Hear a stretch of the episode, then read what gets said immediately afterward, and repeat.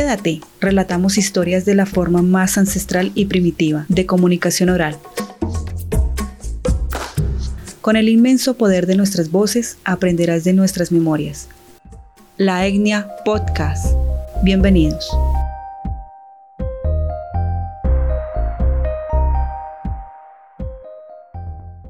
Hola, le habla Carolina Abril desde la ciudad de Bogotá, Colombia. El día de hoy es un episodio especial con un personaje especial. Ella, coautora de un libro. Bienvenidos.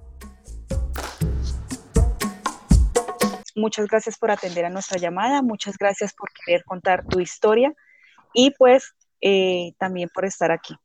Bienvenida. Con muchísimo gusto, Carolina. Es un gusto para mí y gracias a ti por la invitación. Bueno, Diana, eh, tienes una historia como muchas que ya dentro del podcast se han escuchado.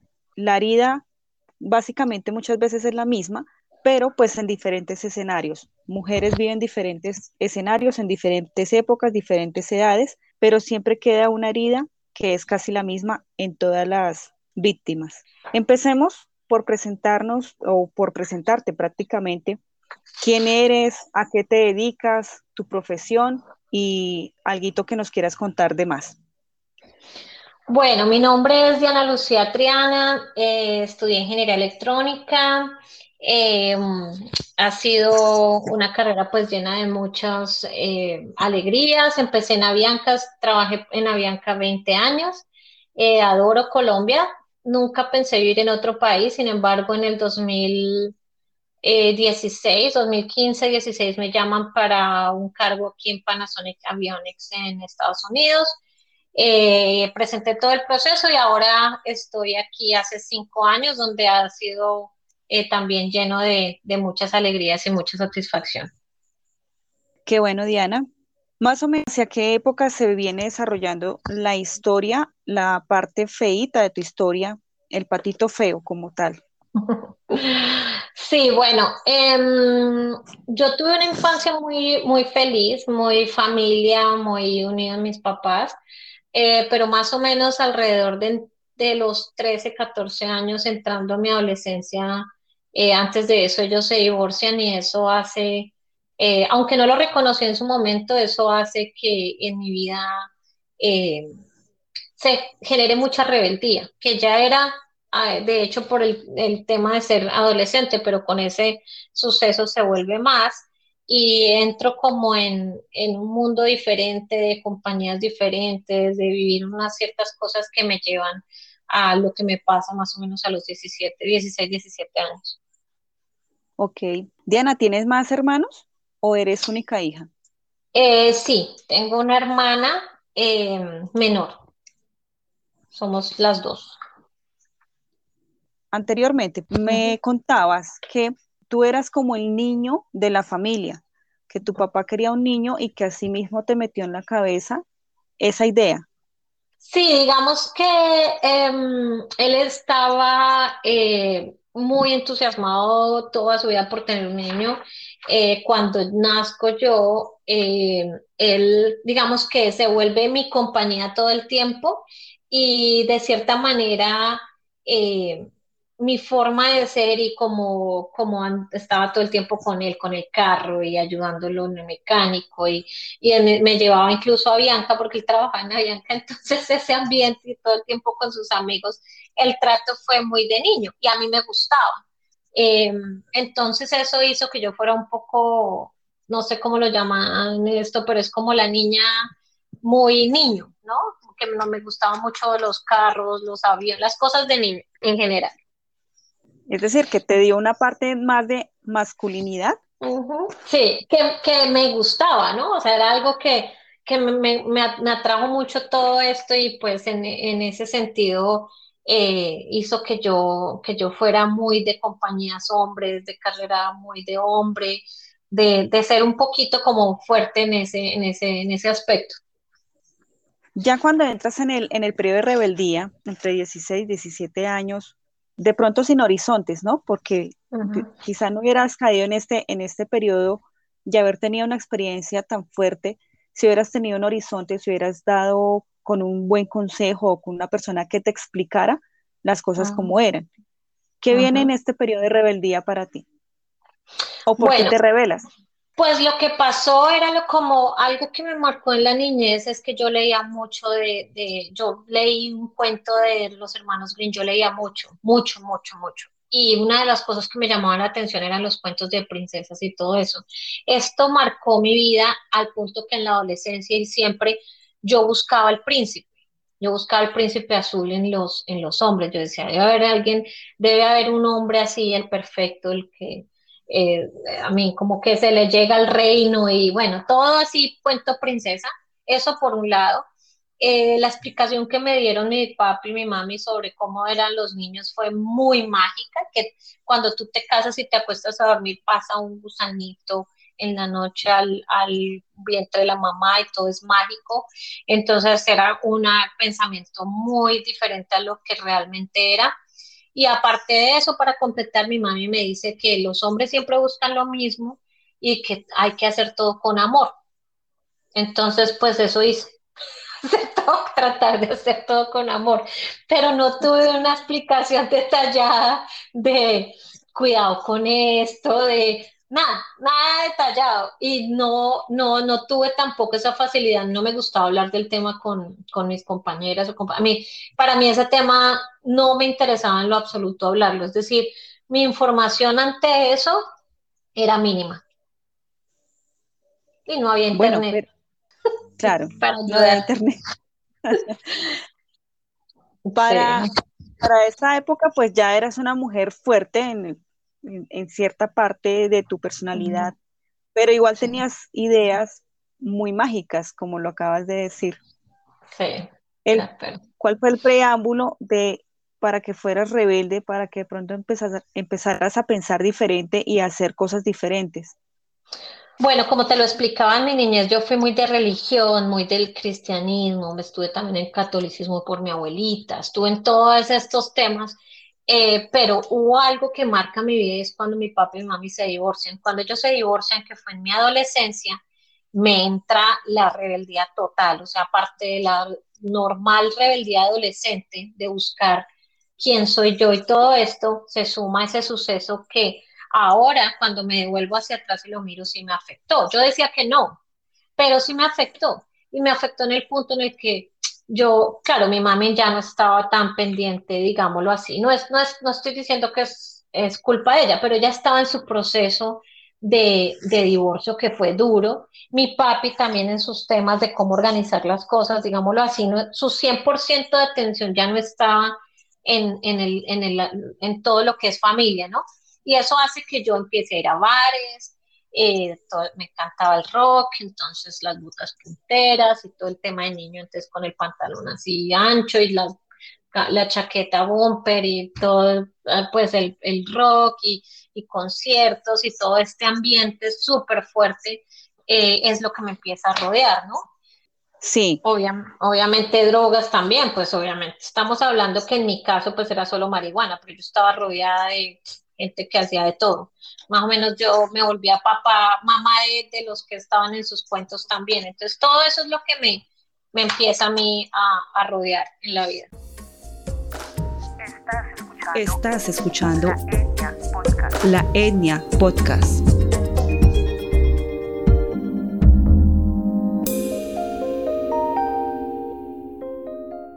En estas posturas que tomas como mamá y papá, entre comillas, de tus otros amigos, ¿por qué te tomaban a ti para que dieras o para que hicieras ese tipo de roles? No sé, yo pienso que desde pequeñita yo tendía a no vivir tanto mi niñez, no sé por qué. Yo eh, me gustaba rodearme de adultos, de sentarme a hablar con los adultos, de leer de todos los temas, me gustaba.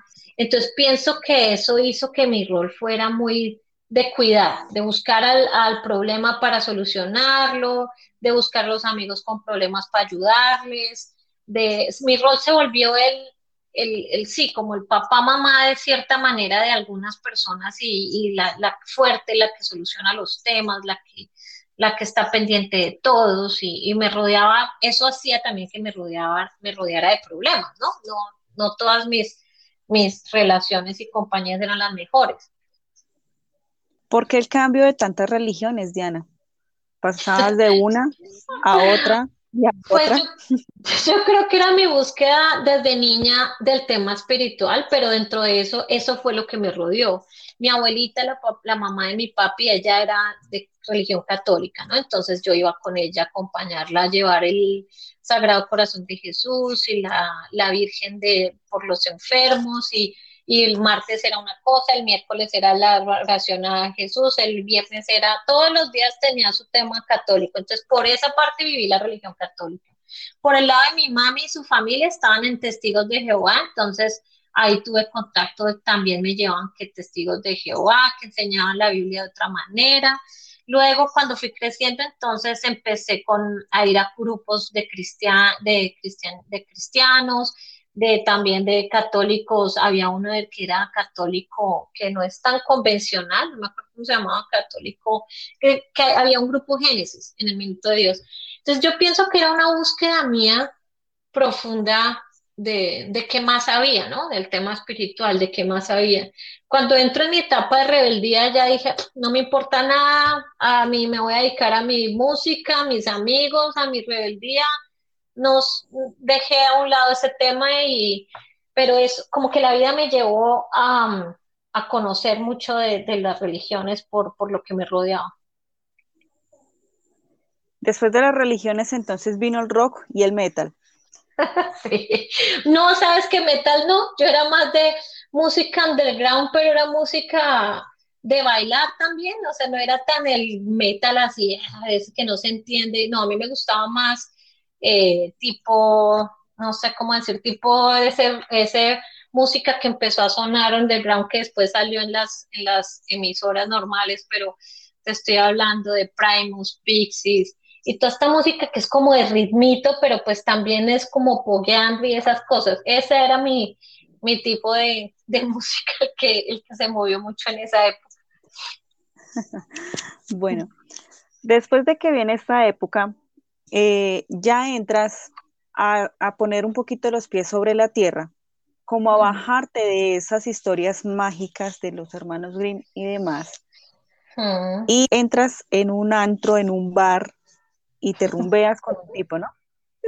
Sí, dije, yo dije, yo nunca me he rumbeado con nadie, mi primer beso fue con el realmente el amor de mi vida y eso era lo único que había pasado en mi vida, entonces ya estaba como explorando otras cosas, dije, ah, pues me voy a rumbear con un tipo.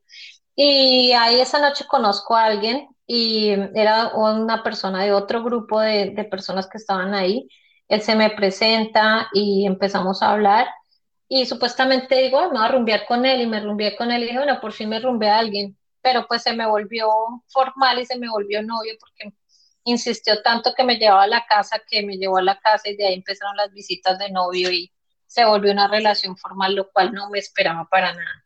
Entonces escogí mi novio sin querer del peor de los sitios que podía haber escogido un novio para en un bar, en Chapinero.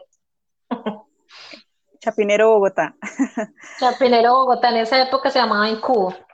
Era de los primeros bares que, que, salían de eso, porque normalmente se hacían fiestas en casas, pero esos eran de los primeros que empezaron a sonar con esa música, eh, como que no era tan comercial. Pero sí, saqué mi novio de donde menos tenía que sacar. De un bar. Bueno, Diana, y este caballero, que no precisamente era tu príncipe azul, uh -huh. pero al principio me imagino que sí lo era. Muy caballeroso él. Ay, ¿qué te digo? Sí, tenía detalles especiales, pero de, de, desde el inicio era algo obsesivo, no era algo sano para nada. Eh, era, era definitivamente algo obsesivo que después se volvió tóxico y que afectó mi vida totalmente porque era algo que no era un, un amor sano, sino de verdad que era totalmente obsesivo conmigo, desde el inicio, ¿no? Desde el inicio fue así. Aunque tratando de, obviamente, ser especial, digámoslo así, en algunas cosas. Ok. ¿Qué vienes? ¿Cuántos años duraste con él como novios? Ah, duramos como tres años. Eh, yo llevaba más o menos un año con él Eh, él estaba viviendo, eh, pues la familia y él vivían muy cerca a mi, a mi colegio, donde yo estaba estudiando, entonces digamos que era la mitad de camino a mi casa. Un día eh, yo salgo del colegio y pues obviamente en mi mente siempre estaba este sueño perfecto de la princesa y de esperar el matrimonio y la magia y todo eso. Un día yo salgo del colegio y paso por allá, había algo raro que siempre pasaba, era que siempre que yo iba, al momentico la mamá se iba. Yo no entendía por qué. Yo, pero ¿por qué se va la señora Dores? Ah, no, porque es que tiene que hacer algo. Ok, pero siempre, yo llegaba y a la hora se iba, o algo así. Eh, y pues no entendía cuál era la razón, pues porque ella era ama de casa. Pero bueno, después lo entendí. Él era el que le pedía a ella que se fuera. Él es una persona muy, él una persona muy, muy agresiva. Eh, entonces, ¿qué pasó? Yo pasé por allá, eh, como yo estaba en ese, ese día vestida con el uniforme con falda, él me sienta y a la fuerza me obliga, o sea, me, me, me, obliga a estar con él. O sea, prácticamente yo lo estaba quitando y yo no, no, porque yo tenía en mi cabeza clarísimo que no. Y él me coge a la fuerza y cuando yo veo sangre, em, cuando yo vi sangre yo me ataco a llorar, o sea, prácticamente no pasó nada más que a la fuerza me, me, me, penetró y me hizo salir sangre. Yo le dije, ¿qué es esto? Yo no, o sea, me ataqué a llorar, le importó cinco, le dije, yo me voy y me fui llorando todo el camino, absolutamente todo el camino, hasta llegando a la casa yo eh, me bajé como cinco cuadras duré llorando todas las cinco cuadras, llegué llorando a la casa. Eh, no quería que nadie se diera cuenta, obviamente. Mi mami tiene algún leve recuerdo de que yo, quizás fue eso, porque ella se acuerda ahora, porque ella, ellos no sabían nada, mi familia no sabía nada hasta cuando yo escribí un libro hace como dos años, un año, algo. Escribí un libro relatando la historia, antes ella no sabía nada. Y ella tiene un leve recuerdo que yo le dije, solo abrázame, no me preguntes nada, solo abrázame y ella no entendía por qué. Yo que pienso que esto fue por esta razón, pero pues no me acuerdo de todos los detalles. Em, esto, fue lo, esto es lo que pasa y mi decisión en lugar de, obviamente yo trataba de alejarme de esa relación, desde, de hecho desde el comienzo, pero él empieza a amenazarme que si yo me lo dejo me se mata, que si yo lo dejo me mata a mí, que mata con el que yo esté, que, que él tiene una enfermedad terminal, que ya se va a morir, y entonces yo le creo, entonces yo me, alguna vez me dijo, no, yo, yo solamente, ya el médico me dio seis meses y yo contaba los meses para ver cuándo se acaban esos seis meses, y pues obviamente era mentira. Em, y mi, mi decisión para borrar ese momento que fue muy fuerte para mí, en lugar de de, tomar una decisión diferente para borrar eso de mi cabeza fue estar con el bien, tratar de quitarme eso de la cabeza solucionándolo de esa manera. Y esa fue mi decisión. Y, y, seguí con él, pero una relación totalmente tormentosa. Cada vez que yo trataba de terminar con él, él se hizo amigo de mis amigos, llegaba donde yo llegaba, llegaba por detrás y me hacía ¡bu! Porque él sabía que era un tormento para mí, pero no importaba, era totalmente obsesivo con el tema. Sí, eso fue ¿En lo qué que momento puedes, en qué momento puedes deshacerte de esa relación tan tóxica y pues eh, te hago antes una pregunta. ¿Este muchacho, ya no es muchacho, aún vive? Sí, lo que yo tengo entendido es que sí, porque por ahí se encontró con mi tía y me mandó saludos. Yo siempre, yo todas las veces que caminaba por allá en, Bogotá, en mi, ciudad, yo de verdad que yo veía a alguien parecido, yo me asustaba. O sea, me daba pavor verlo otra vez. Yo, para mí eso fue totalmente traumático. O sea, yo veía a alguien así como el blanco, de ojos azules, cabello negro y yo, ese, o sea, por todo lado lo veía. Yo, a mí me daba mucho miedo cuando veía a alguien parecido a él. Y tengo entendido que se está vivo porque me mandó saludos, imagínate. O sea, sí está vivo. Esa enfermedad terminal no fue para nada terminal, ha durado Unimos voces para darte sentido. La Etnia Podcast.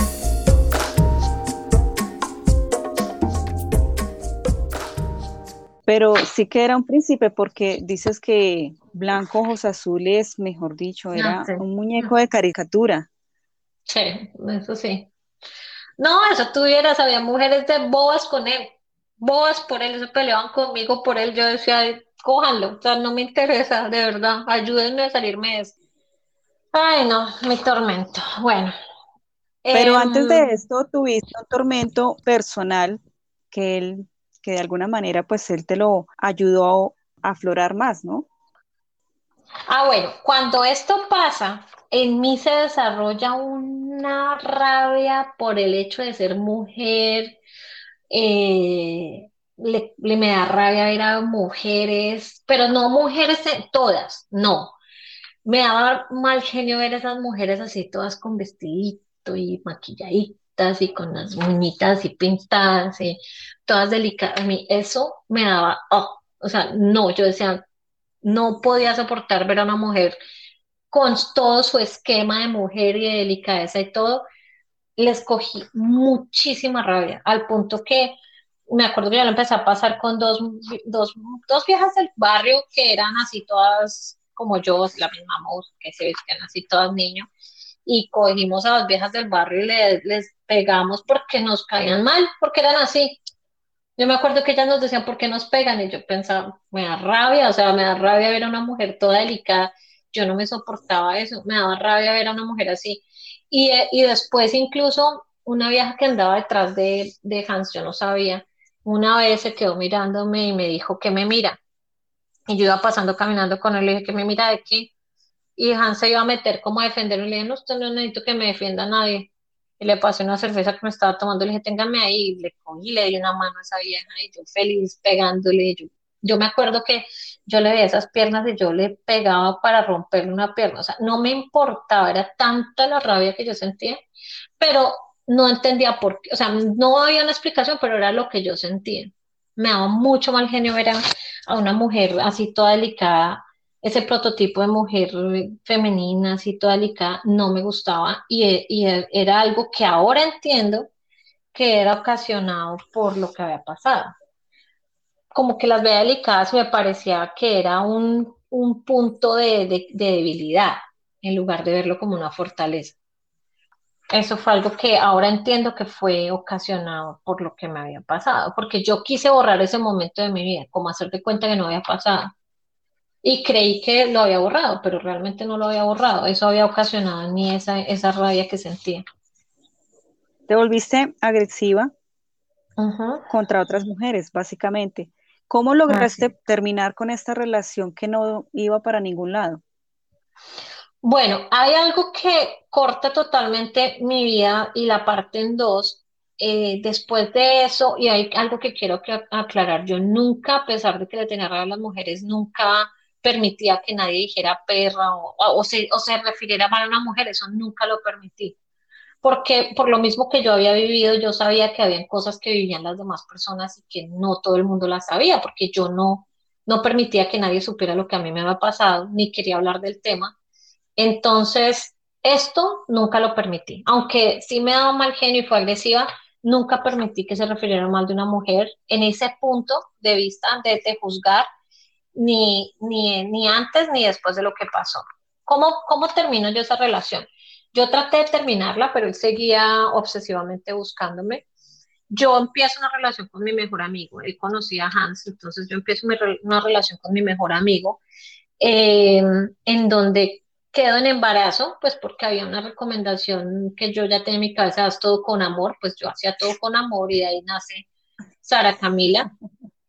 mi Sarita cuando yo fui por ella al hospital y cuando yo sal, cuando la tengo y salgo con ella, desde ahí mi vida fue otra. Yo me acuerdo que iba en el taxi, yo la miraba, cuando íbamos para la casa la miraba, los piecitos, toda perfecta. Y aparte de todo, niña, ¿no? O sea, aparte de todo, mujer, ¿no? Entonces, em, de ahí cambia mi vida totalmente, pero 100%. Desde ahí yo ya empiezo a hacer mis, mis, mis, como mis metas más rápido, termino, empiezo mi carrera de ingeniería electrónica y la termino rápido, eh, médico más a lo que hago, me, me cambia, lloré, yo me acuerdo que lloré en ese taxi viendo a Sara y esa noche también cuando ella nació, ese enero 11, del 98 para mí marca mi, vida en dos. Y, y, Sara Camila cuando nace, aparte de darme la motivación que yo necesitaba en mi vida y que había un vacío y que algo me hacía falta, también me cambia en el punto de, del perdón, del cuidar a las mujeres, del entenderlas, del protegerlas, del ayudarlas.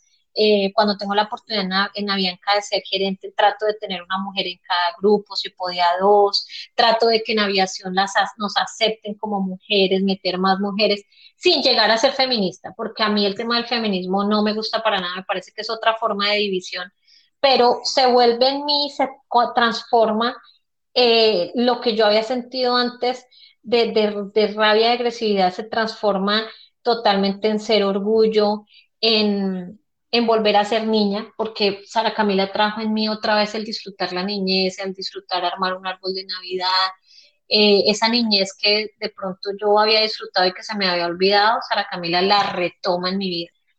Esa es la, lo que parte mi vida en dos, también con esa relación. Bien, cuando antes de que contaras tu historia realmente a un público, y tú lo acabaste de decir hace unos pocos minutos, tú la contaste a un libro, la escribiste en hojas y fue publicado. Cuéntanos un poco del libro, cómo llegó la idea del libro, quién te invitó, eres coautora del libro como tal, ¿verdad? Correcto. Eh, cuando yo entro a Panasonic y llego aquí, eh, yo llego a un cargo que es de Chief Culture Officer, es como eh, mejorar todo el ambiente laboral en Panasonic Aviones. Y yo empiezo ese cargo y conozco a una persona que es como coaching, como esos que son como mejorar tu, tu vida, en, en, ayudarte a ser mejor persona y todo eso. Y conozco a Dina Brown y Dina Brown había escrito, ya tenía escrito dos libros y tenía un proyecto en el que quería tener 10 historias, de, de, hecho, pero pues llegaron a ser nueve, en las que todas cuentan una historia y la parte importante de su vida. Cuando él ya me invita, yo le digo que sí al proyecto de ser coautora porque yo creí que lo que íbamos a hablar era del éxito y cómo llegas a esto y qué haces, que era algo muy superficial. Pero yo no me imaginé que fuera a ahondar en esto. No tuvimos, no alcanzamos a tener una hora de sesión donde me dijo, pero hay algo que pasó en tu vida para que seas como eres. Hay algo y logró sacarme porque yo tenía el evento en mi cabeza, pero yo le dije, yo no quiero hablar de esto. Esto no es de lo que yo quiero hablar. Y me dijo, no, es que de este es el proyecto. El proyecto es que tú reconozcas tu verdad, porque así como una mariposa, yo no sabía esa historia de las mariposas cuando son eh, eh, gusanito y se vuelven mariposa, ellas botan todo y todo eso que botan, que es pues asqueroso porque es lo que las va a transformar, se lo comen. Entonces, de alguna manera, para volverse mariposa y para reconocer lo bello que puede ser como ser humano, también hay un punto de aceptar cómo llegaste ahí, así sea una historia que sea difícil de contar. Cuando ella me explica todo esto y me dice dentro del tema de aceptar tu verdad es abrirlo. Yo le dije, es que mi familia nadie sabe, o sea, ni amigos, nadie sabe. Lo voy a publicar en un libro cuando ellos no saben. Entonces tomo la decisión de hacerlo y es la única de las nueve personas que contamos nuestra historia, soy la única latina y el libro, el capítulo está escrito en inglés y en español el resto pues todo en inglés. El libro se llama Testimony, uniendo como testimonio y, destino en una sola palabra, por eso se llama Testimony. Y, y fue una experiencia increíble porque el contarlo y el saber que mi familia ya se iba a enterar, de hecho mami se enteró, y esa noche no durmió y se estaba echando la culpa. Yo le dije, mami, no te eches la culpa de nada porque lo que pasó tenía que pasar y todo esto. Pero eso reconcilió muchas cosas en mí, hizo que yo al abrirme y al contarlo, de cierta manera uno descansa, de cierta manera, esa es mi verdad y espero que al contarle y ponerlo en un libro, lo que más quería era poder ayudar a personas que también habían vivido lo mismo y mostrarles que eso que puede ser malo puede volverse totalmente positivo, como al final del día pasó en mi vida. Esto que pasó me dejó eh, enseñanzas fuertísimas y están plasmadas en el libro claramente. El viaje es al interior del ser la Etnia Podcast.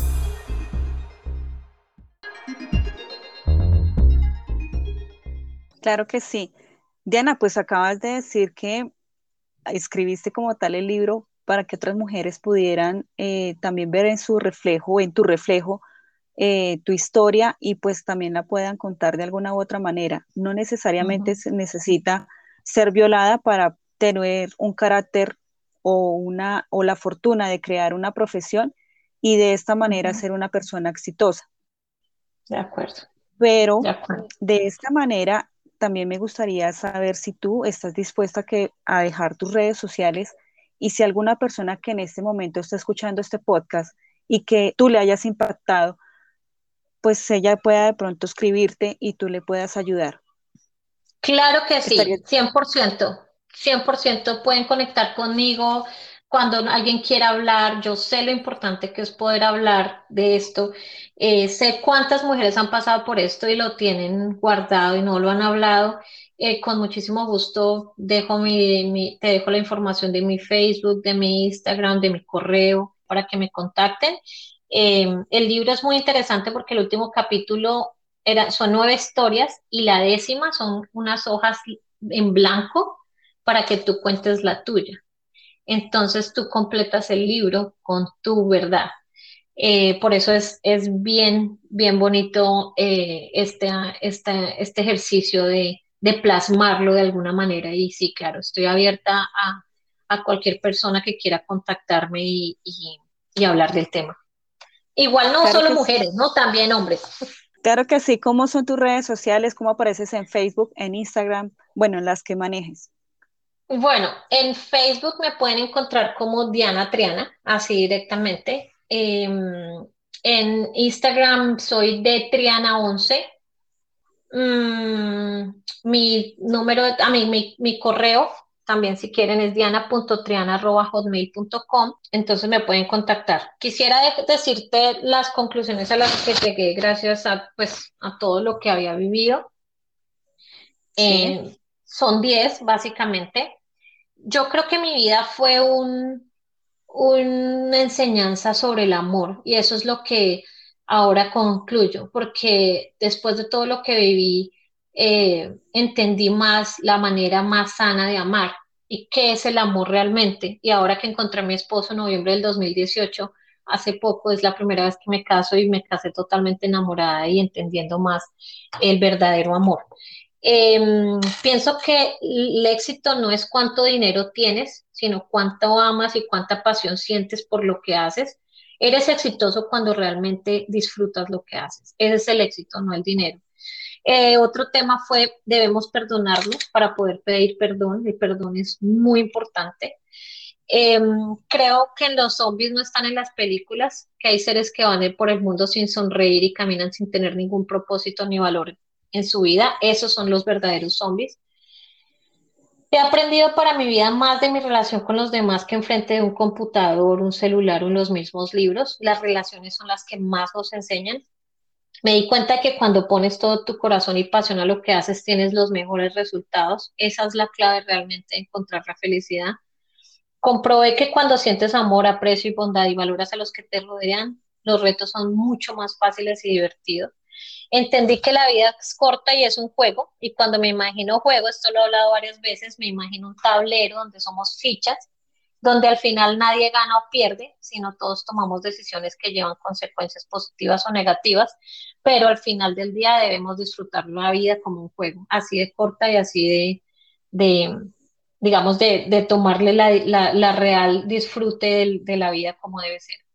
No creo en casualidades, creo que todo pasa por una razón, todo, absolutamente todo es causal, no casual, Creo en la fuerza poderosa que logra que cuando movemos nuestra energía y todo lo que hacemos con amor recibimos lo que damos. Creo honestamente que lo que hacemos absolutamente todo se nos devuelve como lo, damos. Y estoy feliz porque he logrado lo que me he propuesto sintiendo amor y pasión en cada pequeño logro, porque así haya sufrido y a veces duele amar, puedo decir que alcanzas a sentir dolor incluso físico amando, pero de la locura de amar siempre se aprende. Estás escuchando La Etnia Podcast. Vaya, muchas gracias, Diana, por estas 10 lecciones.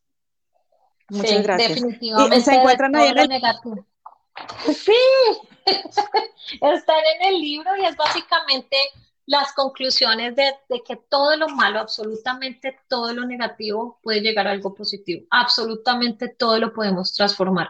No hay ninguna experiencia, absolutamente ninguna, que no podamos transformar. Hay de todas las historias, hay ocho más en el libro, todas dejan huella, todas. Claro que sí, todas dejan huella. En este caso, ¿quieres aportarnos algo más de valor hacia las mujeres, también hacia los hombres, porque recordemos que no únicamente las mujeres sufrimos pues este tipo de acosos, sino que también los hombres. Y que para ellos, si para nosotras es más difícil, como en tu caso, que ni siquiera tu familia lo sabía, o en mi caso, para los hombres sí que peor, empezando por el, por toda la parte machista que pasa por Latinoamérica y porque ellos les dicen no puedes llorar, llorar no es de hombres, y todos estos dichos que desde niños les inculcan. ¿Cuál sería la última parte que le darías a las personas? Bueno, mi consejo es, y es algo que siempre he pensado, es que eh, debemos amarnos a, a nosotros mismos primero, antes que a cualquier otra persona. El tener un amor real por nosotros mismos, en querernos, en valorarnos, va a hacer que nosotros hagamos, tomemos las decisiones correctas. Antes de amar a cualquier persona, primero tenemos que amarnos a nosotros mismos. Eso es fundamental, no solo para las mujeres, sino para los hombres, para todo ser humano. En la medida en que tú te ames y te valores tal y como eres, con tu gordito, con tu, así como eres, eres perfecto tal y como eres. Y así, cuando tú te ames, las demás personas van a ver ese amor y vas a poder realmente encontrar a alguien que te ame profundamente y honestamente. Y lo otro es que debemos estar unidos. La, el hombre y la mujer no pueden estar separados porque somos totalmente, son, todos sentimos, todos amamos, todos, todos sufrimos cosas. Y en la medida en que todos entendamos que no somos separados, somos uno realmente, que ahí podemos entender que la envidia no sirve para nada, que los celos no sirven para nada, que el decir, ay, mira cómo se le ve ese vestido, ponte el vestido que quieras, del color que quieras, porque a ti, así como te lo quieres poner, así te lo vas a disfrutar y como te veas, te vas a ver hermosa o hermoso como tal y como eres, pero entender que no somos seres separados, que somos realmente uno, es muy importante que debemos dejar todo, todo tipo de división todo tipo de visión, incluso feminismo, blancos, negros, de izquierda a derecha, eso no sirve para nada.